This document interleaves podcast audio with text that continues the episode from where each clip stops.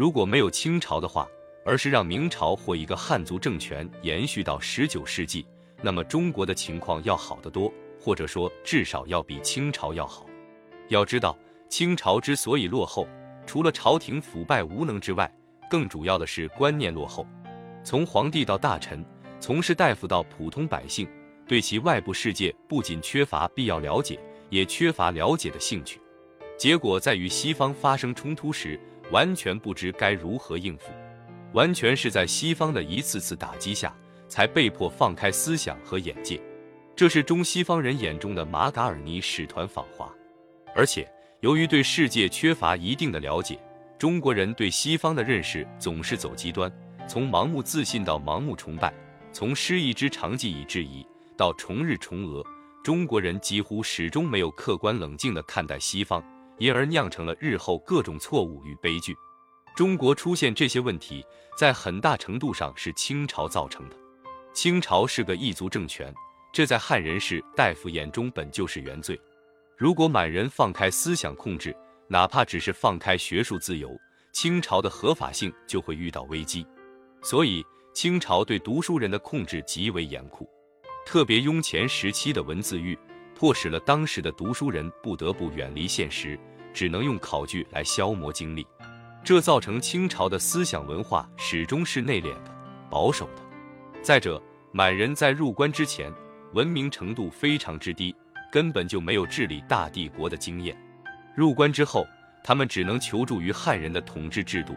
以及其背后的思想基础，儒家思想。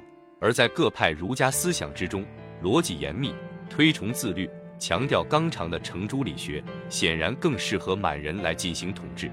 所以，满人在把儒家思想中民族主义成分阉割，或者说是异化后，将其定为占据绝对统治地位的国家意识形态。例如，康熙三十三年，康熙把翰林院诸官召集到丰泽园。以理学真伪论命题考试，使毕。康熙隶属假道学言行不一的诸多劣迹。随后说：“实果系道学之人，唯当以忠诚为本。”也就是说，以忠诚为本的理学家才是真正的理学家。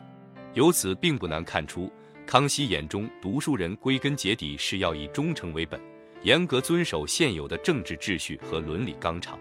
再如乾隆五年，乾隆下诏说：“程朱之学。”得孔孟之心传，循之则为君子，背之则为小人。为国家者，由之则治，失之则乱，时有必于化民成俗，修己治人之要。这是清乾隆十六年武夷山智慧朱熹像。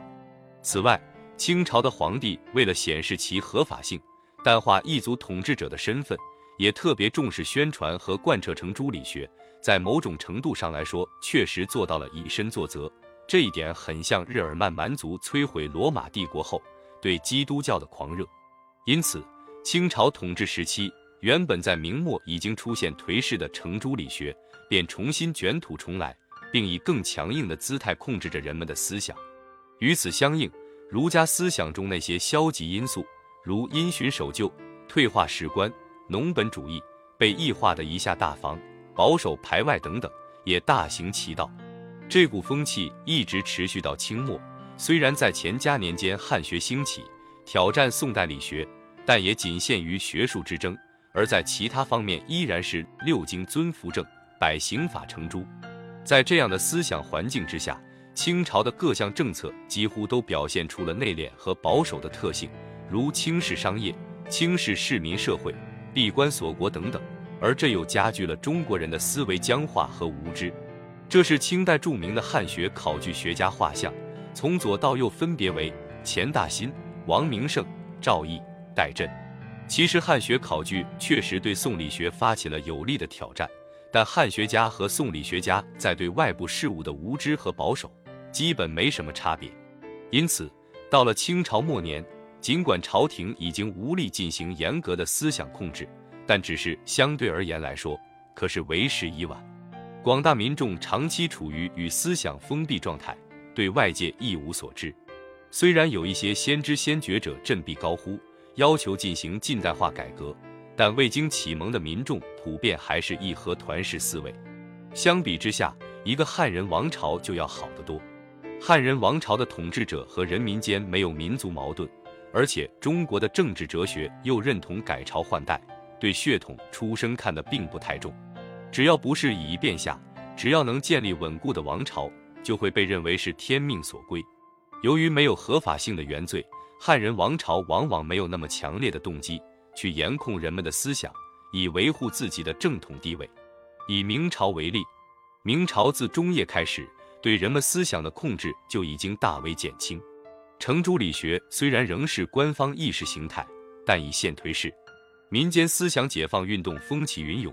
王阳明的心学大放光芒，王艮、李治等人的思想也广为流行，风头上完全已经压倒了官方思想，并且这些新思潮的兴起绝不仅仅是学术之争，而是带有批判精神的思想解放。例如，王艮指出：“孔子一人耳，胡万世之称圣耶？”冯梦龙借小说人物之口强调：“经商求富也是本业，也是正经。”这种质疑传统权威和重视现实生活的言论，与欧洲文艺复兴时期有很多相似之处。还需要特别指出的是，明朝的思想解放是一个由民间产生的社会运动，它既有知识精英的参与，也有深厚民众的基础。这种由社会自发形成的思想解放，要远远强于以后清朝和民国那些由朝廷强行推动或由中外上层精英。刻意引导的所谓的国民性改造，在明亡后，顾炎武、黄宗羲等人甚至提出了批判君主制、限制军权、主张乡校议政、工商接本等类似西方资产阶级的主张。这些言论如果放到当时的西方世界，都不算太落后。顾炎武、黄宗羲等之所以能提出这些主张，固然是受了明王的刺激，但另一方面，如果没有明末的思想解放，他们也很难到达如此高度的。